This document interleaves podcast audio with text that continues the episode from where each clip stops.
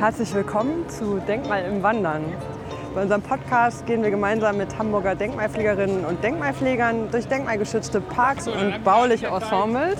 Mein Name ist Christina Sassenscheid, ich bin vom Denkmalverein und ich stehe hier mit Dr. Jens Beck, der im Denkmalschutzamt die Gartendenkmalpflege betreut. Hallo Jens. Hallo Christina. Wie Sie unschwer hören können, befinden wir uns heute nicht in einer beschaulichen Parkanlage, sondern stehen mitten in der Hamburger Innenstadt. Und zwar direkt an der Mönckebergstraße vor dem Juwelier Christ mit Blick auf den Gerhard-Hauptmann-Platz.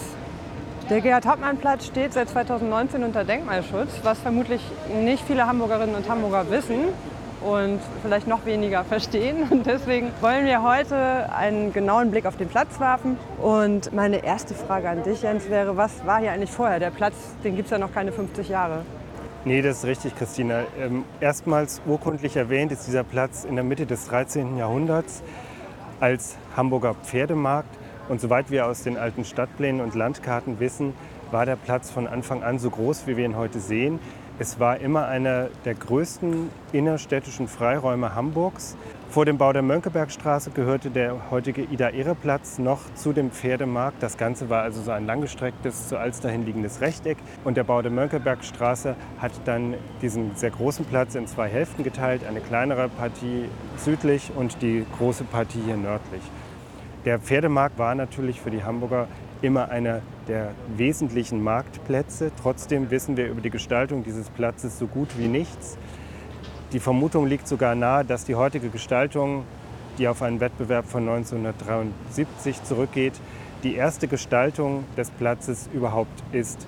Wir wissen nicht, wann der Platz das erste Mal befestigt wurde und mit welchen Materialien. Sonderbar ist, dass es auch überhaupt keine Informationen über eine Brunnenanlage gibt. Das ist für einen Pferdemarkt oder überhaupt für einen Viehmarkt absolut ungewöhnlich. Und wir müssen auch davon ausgehen, dass dieser Platz bis in die 70er Jahre hinein nicht bepflanzt war. Alte Fotos zeigen, dass er in der Nachkriegszeit einfach als Parkplatz benutzt wurde. Aber das ist alles sehr, sehr schlecht dokumentiert. Mhm.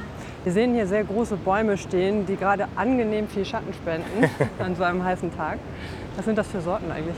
Das sind Platanen, Platanus acerifolia, die ahornblättrige Platane. Wir werden auf die Bäume nachher noch mal zu sprechen kommen. Jetzt gerade bei der Hitze finde ich es auch ganz schön, dass hier der Eindruck entsteht, mitten in der Stadt gäbe es so ein kleines Wäldchen. Das finde ich eigentlich ganz reizvoll. Nochmal zur Geschichte. Nachdem man dann 1946 im Todesjahr des Dichters Gerhard Hauptmann beschlossen hatte, diesem Platz seinen Namen zu geben, war natürlich schnell die Diskussion um die Gestaltung dieses Platzes. Parkplätze sind natürlich nicht das Richtige, aber man wollte für Gerhard Hauptmann auch kein Denkmal aufstellen. Und darum wurde dann Anfang der 70er Jahre ein Wettbewerb zur Gestaltung dieser Fläche durchgeführt, den das damalige Büro Weberg und Lange für sich entscheiden konnte. Das Büro existiert heute noch, WES Hamburg. Dieser Entwurf ist dann ab 1973 umgesetzt worden und ich kann das gleich vorwegnehmen. Der Grund für die Unterschutzstellung ist nicht nur, dass der Entwurf bis heute fast unverändert so erhalten geblieben ist in seiner Umsetzung, sondern vor allem, weil es sich um einen der wirklich besten Platzgestaltungen in Hamburg handelt, die wir überhaupt haben. Es ist ein unglaublich guter Entwurf und äh, du wirst gleich merken, wie viele äh, Interpretationsmöglichkeiten dieser Entwurf bietet.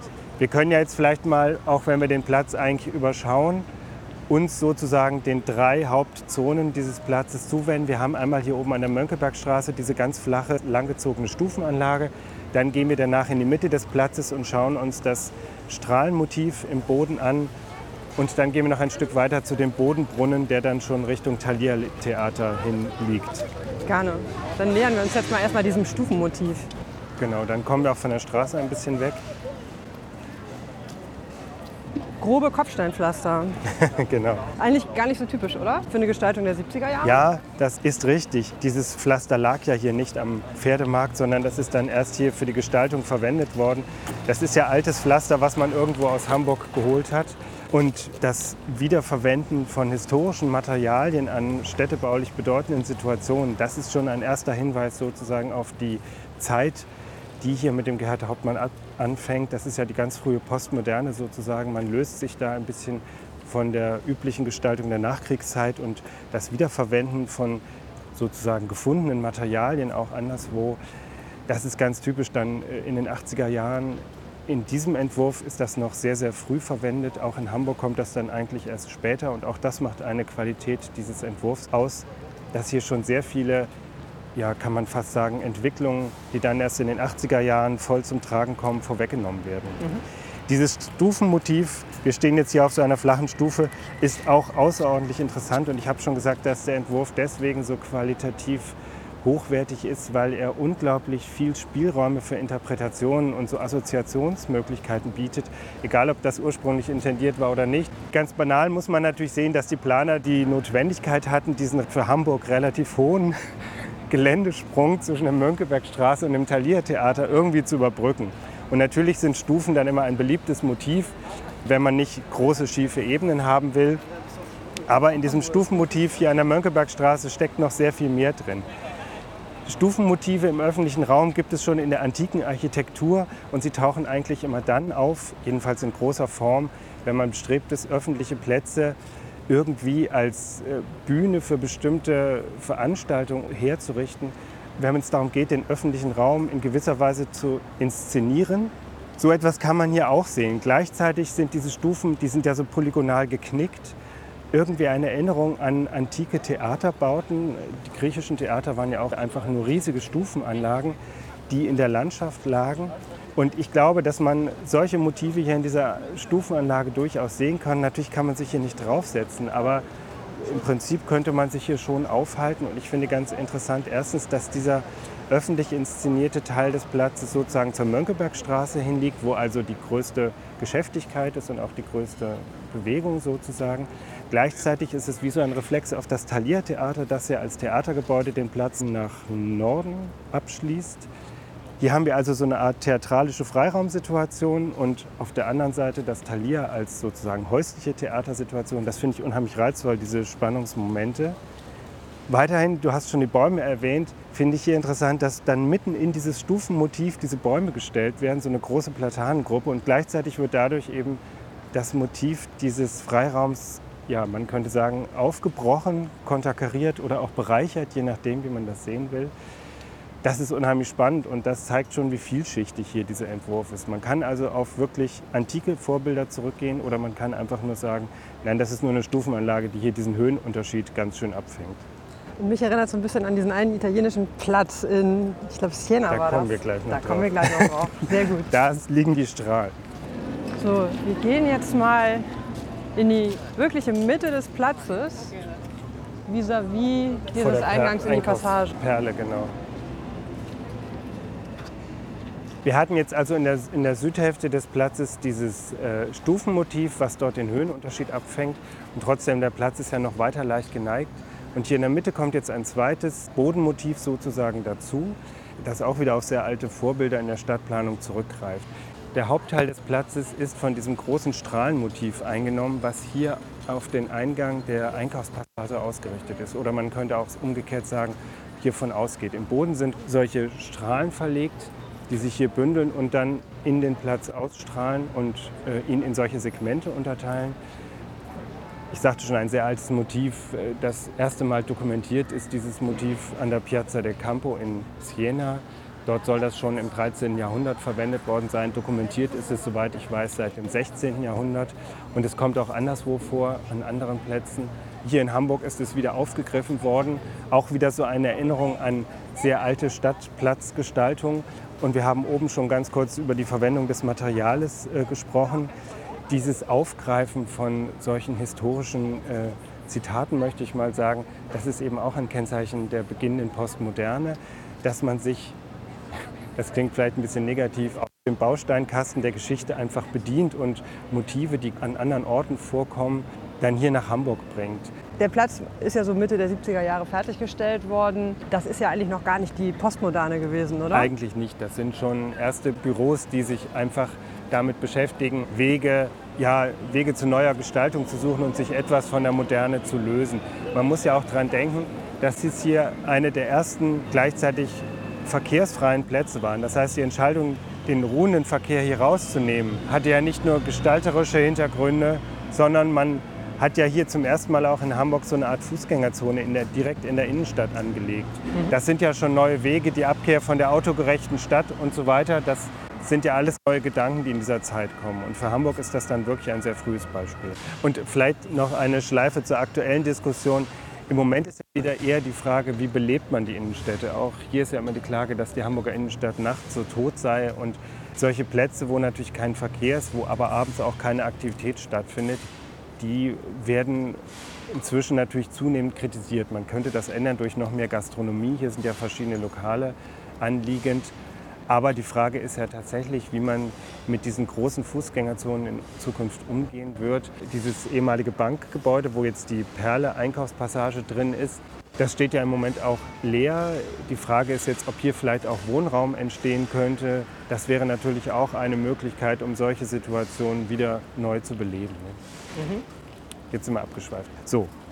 Diese Strahlen führen alle zur, zur Passage. Hat das noch irgendeine Bedeutung? Ja, das sieht man auch hier im Pflaster, dass sich die Verlegerichtung da ändert. Hier stand ursprünglich ein kleiner Informationspavillon, ah. der so als Stadtkiosk dienen sollte, der hier den Eingangsbereich markiert hat.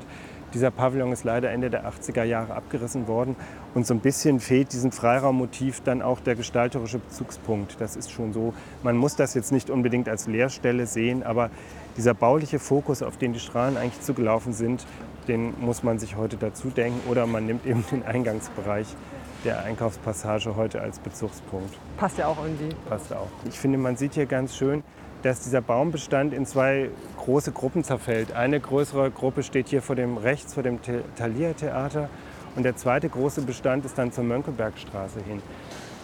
Wir hatten schon gesagt, es handelt sich hier um Platanen und in der Nachkriegszeit ist es eigentlich immer so, dass der Griff zur Platane bei den Freiraumarchitekten so ein bisschen die Sehnsucht nach mediterranem Flair ausdrückt. In den 60er, 70er Jahren begann ja so der Reisetourismus in Deutschland und die Mittelmeerländer, Italien, Frankreich und so weiter, waren natürlich ein Hauptreiseziel. Und in diesen Ländern ist die Platane eigentlich der Hauptstadtbaum. Und wenn man in gerade Norddeutschland zur Platane greift im Stadtraum, dann zeigt das immer, dass man sich irgendwie an mediterrane Lebensart oder sowas anlehnen möchte. Und genau das ist hier auch der Fall. Das hat mir Herr Weberg mal selber erzählt. Es kommt ja nur eine Baumart hier auf dem ganzen Platz vor. Das ist eben die Platane und darum hat die auch so einen gewissen Symbolwert und zeugt eben auch etwas von dieser spielerischen Leichtigkeit, nach der man sich damals gesehnt hat. Was uns heute fehlt, das ist so ein bisschen das Raumgefüge dieser Bäume. Nämlich eigentlich sollten die geschnitten sein und dann hätten die sich auch mehr zu so Gruppen zusammengeschlossen. Ähm, Heute ist das so ein hainartiger großer Bestand. Das entspricht aber nicht der ursprünglichen Gestaltungsabsicht. Dass die Platanen so aufgeschossen sind, das sollte eigentlich nicht sein. Man muss sich das so wie am Rathausmarkt vorstellen. Da werden die Bäume ja alle paar Jahre geschnitten und in so einer bestimmten Größe gehalten. Das sollte hier auch gemacht werden, denn auch der Baumschnitt, der hat in den mediterranen Ländern eine ganz lange Tradition. Da schneidet man die Platanen eigentlich so, dass sie solche schattenbildenden Laubdächer bilden. Man will also nicht so Großbäume in der Stadt haben und das ist hier könnte man sagen, versäumt worden und lässt sich jetzt im Nachhinein natürlich nicht mehr nachvollziehen. Aber es wäre jetzt auch nicht mehr möglich, die Bäume so runterzuschneiden, dass sie also auf der ursprünglich beabsichtigten Größe dann enden würden. Man müsste tatsächlich diese Platanen heute neu pflanzen, wenn man sich der ursprünglichen Gestaltungsabsicht annähern wollte. Das ist ja eine Herausforderung, die es nur für die Gartendenkmalpfleger gibt, ne? dass einem Richtig. das Denkmal plötzlich wegwächst. Richtig, das stimmt. Das ist so. Hast du das auch in anderen Fällen schon erlebt, sozusagen, dass dann die Bäume einfach viel zu groß waren ja. und dann möglicherweise auch schon mal irgendwie komplett gestützt werden mussten? Wir haben tatsächlich ständig Probleme äh, in der City Nord, in dem Park zum Beispiel, wo auch sehr viele Platanen stehen werden die langsam so groß, dass sie anfangen, alle Wegeplatten durch das Wurzelwachstum nach oben zu drücken. Und da ist auch die Frage, was macht man da? Das sind Probleme, die sich ganz schwer lösen lassen. Und man sieht das hier auch schon. Im Umfeld der Platane heben die das Pflaster auch schon hoch. Mhm. Das ist natürlich durch das Dickenwachstum der Bäume verursacht und soll eigentlich nicht so sein. Aha, Dickenwachstum heißt das. Das habe ich auch noch nicht gehört. Das heißt, wenn man die Bäume rechtzeitig stutzt, dann werden die auch gar nicht so breit? Richtig, weil sie ja viel, viel weniger Blattmasse haben, dann machen sie auch weniger Zuwachs und bleiben natürlich viel schlanker über Jahre hin und werden gar nicht so groß. Wieder Ein Bonsai-Effekt. Der Bonsai-Effekt. Ja, genau. Das hatten wir schon Platten. Stimmt. Ja. So. Wir können noch andere Elemente hier auf dem Platz uns anschauen. Die Laternen und die Sitzgelegenheiten gehören auch zum Schutzgut, auch ganz zeittypische äh, Elemente. Diese Kugelleuchte taucht in Hamburg noch an vielen Stellen auf, ähm, verschwindet aber auch zunehmend, weil die heutigen Ansprüchen an die Lichtgestaltung nicht mehr genügt. Es wird viel zu viel Licht nach oben abgegeben. Wir haben diese Diskussion mit ähm, wie heißt das immer, Verschmutzung nachts durch Licht. Ein großes Thema. Und diese Kugelleuchten strahlen natürlich nach allen Seiten gleichzeitig. Das versucht man heute zu vermeiden. Aber wir werden wenigstens in den denkmalgeschützten Anlagen versuchen, diese Lampen zu halten. Ich finde hier ganz witzig, dass man auch hier sich wieder abkehrt von eigentlich bis dahin geläufigen Schemata. Normalerweise stehen ja Straßenlaternen in Reihe und auch bei so einem viereckigen Platz würde man sagen, die stehen am Rand und begrenzen den Platz mit. Das ist hier überhaupt nicht der Fall. Hier wirkt das so, als hätte das Büro Weberg und Lange die einfach wie so Murmelkugeln ausgestreut und geguckt, wo bleiben die liegen und da kommen die Laternen hin. Mhm. Ich finde das sehr schön, dass sie hier so genau wie die Bäume so ein Eigenleben führen und mhm. eigentlich zu diesen Bäumen so eine zweite Schicht bilden, die sich einfach hier auf dem Platz verteilt. Solche vertikalen Elemente, die hier sozusagen eigenen Gesetzmäßigkeiten folgen. Das finde ich sehr schön. Gleiches trifft für die Bestuhlung zu. Auch hier eine Abkehr von der klassischen Bank. Die Holzelemente wirken zwar noch so, als hätte man einfach Bänke in Stücke geschnitten, aber sie tauchen auch hier auf dem Platz an ganz verschiedenen Situationen auf. Und meines Wissens auch in Hamburg das erste Mal, dass es so ortsfeste Sitzgelegenheiten gibt, die aber wie zufällig gruppiert erscheinen.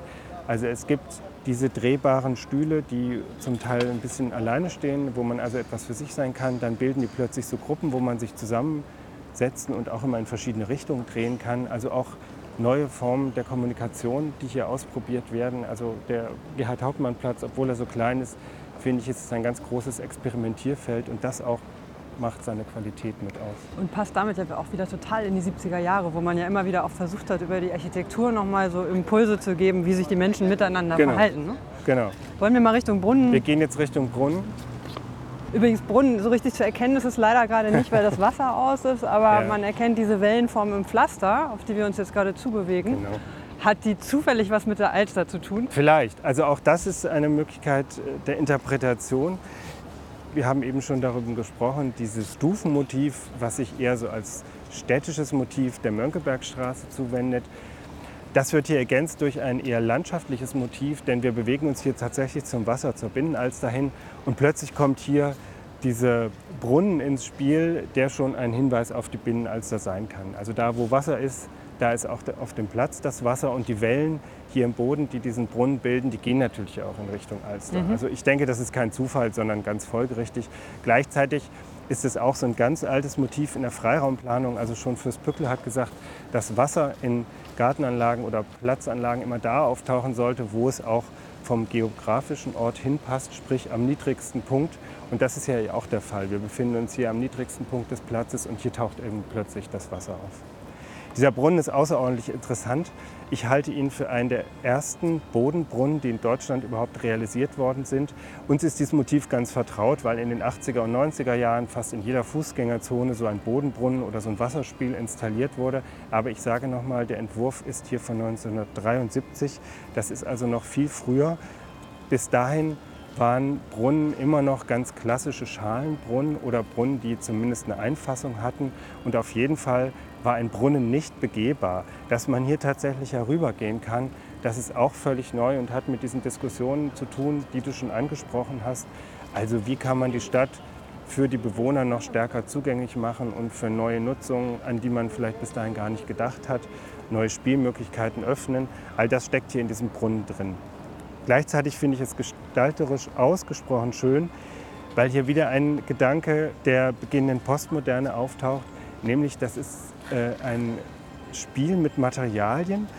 Eigentlich ist ja das Granitpflaster unheimlich schwer und auch natürlich behäbig und es möchte eigentlich am Boden liegen und plötzlich kommen hier die Planer und sagen, nein, Pflaster bewegt dich, du kannst auch mal in Wellenform auftreten und plötzlich tut es das auch. Und auch diese Strahlen, die aus diesen wahnsinnig dicken Granitblöcken bestehen, die kommen plötzlich in Bewegung. Also zwei Dinge, die eigentlich nicht zusammenpassen, die hier aber sehr, sehr schön umgesetzt werden auch das äh, zeigt die hohe Qualität und die Fantasie, auch die in diesem Entwurf steckt. Mhm. Und das lässt die Menschen hier ja auch nicht unberührt. Wir haben hier eben ein Kind einmal über genau. die Wellenform laufen sehen. Darum geht es gerade, ne? dass, man, dass man wegkommt von diesen repräsentativen Sachen, dass man sagt, ein Brunnen ist nur optisch, da kann man also ehrfurchtsvoll rantreten oder sich mal in den Rand setzen. Nein, ein Brunnen kann eben auch eine Spiellandschaft sein. Man kann daran sitzen, äh, Hunde können da trinken und so weiter. Das sind alles Ergebnisse dieser Diskussion, die tatsächlich in der Nachkriegszeit um eine größere Partizipation auch im öffentlichen Raum stattgefunden haben. Gibt es vergleichbare Plätze in Hamburg oder bundesweit? In Hamburg ist das der beste Platz aus dieser Zeit. Es gibt tatsächlich in Kiel noch den Platz vor der ehemaligen Ostseehalle. Ich glaube, der heißt heute Europaplatz. Da tauchen ähnliche Motive in noch größerem Umfang auf. Den finde ich übrigens auch sehr, sehr gut gemacht. Und in anderen Großstädten kommen ähnliche Platz- oder Straßenanlagen tatsächlich aus dieser Zeit vor. Frankfurt zum Beispiel oder auch in Berlin aber etwas Vergleichbares, wo auf so engem Raum so viele verschiedene Motive, die tatsächlich auch so tiefe Schichten der Stadtplanung und Stadtbaukunst berühren, das kenne ich so nicht. Mhm. Jetzt laufen hier die ganzen Bauarbeiten am Rande. Gibt es da sozusagen irgendwas zu befürchten fürs Denkmal oder ist das alles intensivst abgestimmt? Nein, zu befürchten gibt es nicht. Natürlich ist es heute so, dass dieses Pflaster und auch diese kleinen Stufen, die hier überall auf dem Platz sind, nicht mehr als barrierefrei gelten. Und das war eine Motivation zu sagen, dieser Platz muss zumindest im Randbereich barrierearm werden. Darum hat man die dort schon liegenden Streifen aus Betonplatten, die im Wechsel mit diesen Steinreihen sich da befinden, etwas verbreitert und man hat statt dem normalen Granitpflaster dort geschnittenes Pflaster hineingelegt, damit glattere Flächen entstehen, die also auch mit Kinderwägen Rollatoren und so weiter besser zu begehen oder zu befahren sind. Was ich ganz schön finde, dass man die Stufenanlagen im Randbereich gehalten hat und dann diese barrierefreien Bereiche in großen Rampen, die man so gar nicht sieht, da herumgeführt hat. Insofern haben wir hier sehr viel Substanz erhalten können. Der gesamte innere Bereich, der wird nicht angefasst, sondern kleine Veränderungen gibt es hier nur im Randbereich. Ich fasse nochmal zusammen. Wir sehen hier drei verschiedene Gestaltungselemente. Einmal diesen wellenartigen Brunnen, wo gerade wieder ein Kind zu spielen anfängt. Sehr schön. Und äh, dann haben wir das Strahlenmotiv. Wir können hier mal ein bisschen weiter wieder in die Mitte des Platzes gehen. Und als drittes diese, diese Stufen, die also an, eine Theater, haben, genau, genau. an ein Theater erinnern. Ja. Meinst du, die Menschen nehmen diese aufwendige Gestaltung überhaupt wahr? Es gibt tatsächlich in dieser Zeit den festen Glauben daran, dass sich den Spaziergängern die Stadt auf ganz andere Weise erschließt, als man das bis dahin gedacht hat. Greifen wir noch mal etwas zurück. Im 19. Jahrhundert, als sage ich mal Stadtplanung vor allem etwas für das gehobene Bürgertum war und auch der Anspruch der Stadtplanung eher darin bestand, dass man sich an so ein gebildetes Publikum wendet. Da hat man versucht, über zum Beispiel verschiedene Architekturstile auch bestimmte Situationen zu charakterisieren. Also wenn man im späten 19. Jahrhundert eine Kirche neu gebaut hat, hat man in der Regel zu den klassischen sakralen Baustilen gegriffen. Das war entweder die Romanik oder die Gotik, weil das einfach damit so stark verbunden ist mit dieser Kirchentradition. Wenn man ein Museum gebaut hat, hat man meist zur Form der Renaissance gegriffen, weil einfach die italienische Renaissance die Kunstepoche Europas gewesen ist und so weiter. Und dadurch hat man geglaubt, dass man schon dem Betrachter durch die Wahl des Stiles sofort vermittelt, um was für eine Art Gebäude es sich handelt und dass man dann durch entsprechende Motive an der Architektur auch ganz klar macht, wie ist die innere Organisation eines Gebäudes, wo ist der Haupteingang, dann greift man eben zu einem großen Eingangsmotiv und so weiter. Das Bauhaus hat dann gesagt, nein, das ist alles Quatsch, wir brauchen diese stilistischen Unterscheidungen nicht mehr, sondern ein funktional gestaltetes Gebäude muss sich als Organismus dem Betrachter sofort erschließen. Und das muss es auf der ganzen Welt tun. Wir müssen weg von diesen, ich sage jetzt mal, Regionalismen. In Asien weiß man nichts von der italienischen Renaissance und in Amerika weiß man nichts von der Romanik. Also müssen wir einen Stil entwickeln, wenn es denn ein Stil ist, der auf der ganzen Welt verstehbar ist, der einfach den Menschen ganz klar durch die Funktionalität klar macht, wie ein Gebäude, wie eine Stadt funktioniert. Und diese Gedanken wurden dann wiederum in der Nachkriegszeit in Frage gestellt und es wurde vermehrt überlegt, ob die Stadt nicht auch so etwas Zeichenhaftes haben könnte, was sich dem Betrachter beim Durchgehen eher unbewusst entschließt. Und Leute wie Lucius Burkhardt, die waren zum Beispiel der Überzeugung, dass man beim Durchgehen einer Stadt mehr oder weniger automatisch, intuitiv, wie auch immer, zum Beispiel die Form oder Muster im Bodenbelag aufnimmt. Einfach weil man es natürlich sieht, weil man sich bewegt und davon zehrt die Gestaltung dieses Platzes auch. Also die Planer waren schon überzeugt, dass dieses Strahlenmotiv sich dem Betrachter sofort mitteilt und erschließt und diese kleinen Stufen, das sind natürlich auch alles so Aufmerksamkeitspunkte. Also man kann hier eigentlich nicht über den Platz so rüberschlurfen, mhm. sondern man muss schon aufpassen, wo man hintritt. Und der Gedanke ist eben dabei, dass durch diese Art Aufmerksamkeit sich auch die Form und in dem Fall eben dieses Motiv mitteilt. Mhm. Und dass der Betrachter dann beim Darübergehenden merkt, das ist ja so ähnlich wie in Siena. An solche Effekte hat man damals tatsächlich ganz fest geglaubt. Wir sind im Moment dabei, das wieder so ein bisschen in Frage zu stellen. Das hat auch mit den neuen Medien zu tun. Es gibt ja diese Diskussion, dass die Leute schon nicht mehr auf den Fußboden schauen und darum stolpern, sondern nur noch auf ihre Handys. Also was das mit uns macht und für die Freiraumplanung bedeutet, das werden wir noch sehen. Aber in den 70er und 80er Jahren, da war das ein Grundgedanke, dass man tatsächlich diese Muster aufnehmen kann. Mhm. In Zukunft wird man wahrscheinlich nur noch so riesige Schilder sehr prominent im genau. Gesichtsfeld Hier positionieren. Achtung Kirche, Achtung genau. Platz. Ich habe das jetzt wieder so ein bisschen spielerisch erklärt. Es geht ja jetzt nicht darum, unbedingt den Menschen so ein Motiv zu geben, dass sie an ihre Urlaubsorte erinnert, sondern man hat schon weitergehend auch daran geglaubt, dass der Mensch dadurch in der Lage ist, sich in der Stadt zu orientieren und hat die Stadt auch entsprechend gestaltet.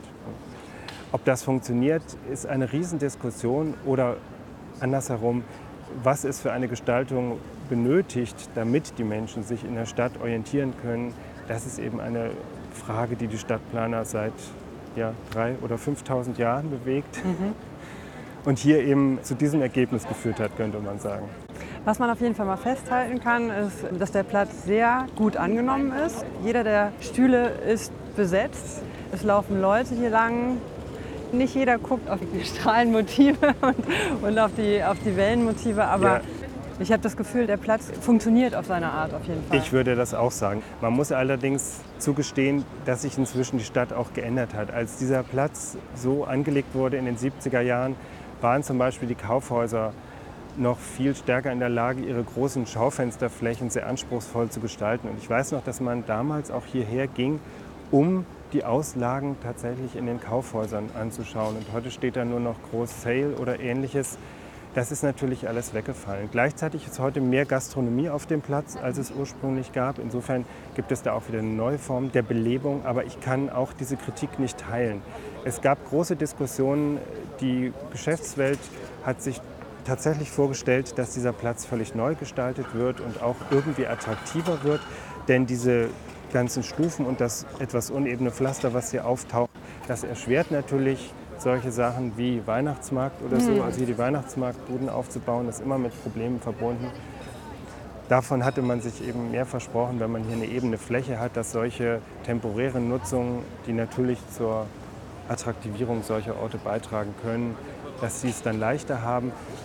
Wir hatten noch eine größere Diskussion um ich sage mal, sowas wie Dekorationselemente oder so Effekte. Und das Denkmalamt hat dann durchaus zugestanden, dass jetzt hier im Rand, im Boden solche blauen Lichtleisten verlegt werden, die auch irgendwie den Platz abends oder in der Dunkelheit attraktiver machen sollen. Ich halte das, muss ich ganz ehrlich sagen, für Firlefanz. Der Gerhard-Hauptmann-Platz braucht das eigentlich nicht, meiner Meinung nach. Ich finde es jetzt hier nicht schädlich, aber ich glaube auch nicht, dass das irgendwelche Probleme, wenn man sie denn hier sieht, lösen wird. Mhm. Zum Abschluss und damit wir die Mittagspause unserer Zuhörerinnen und Zuhörer nicht überstrapazieren, äh, was wünschst du dir für diesen Platz? Also ich hoffe, dass der, die Platzfläche unbeschadet durch die jetzigen Baumaßnahmen kommt und äh, ich hoffe, dass die städtebaulichen Entwicklungsprozesse hier in der Innenstadt, die sich gerade abzeichnen, dass man nicht so richtig weiß, wohin diese Kaufhausgebäude sich weiterentwickeln, dass das letztlich ja, zu einer neuen Qualität der Innenstadt führen kann. Wir diskutieren ja gerade wieder, ob nicht doch mehr Wohnraum geschaffen wird in der Innenstadt. Ich hoffe nur, dass der Gerhard-Hauptmann-Platz diese ganzen Entwicklungen weitgehend unbeschadet übersteht und dass man immer die Qualitäten dieses Platzes schätzen wird. Das wünsche ich mir auch und ich danke dir ganz herzlich. Du hast mir und uns wieder mal den Blick für viele, viele Details geschafft und ich freue mich schon auf unsere nächste Runde. Danke. Ja, danke auch.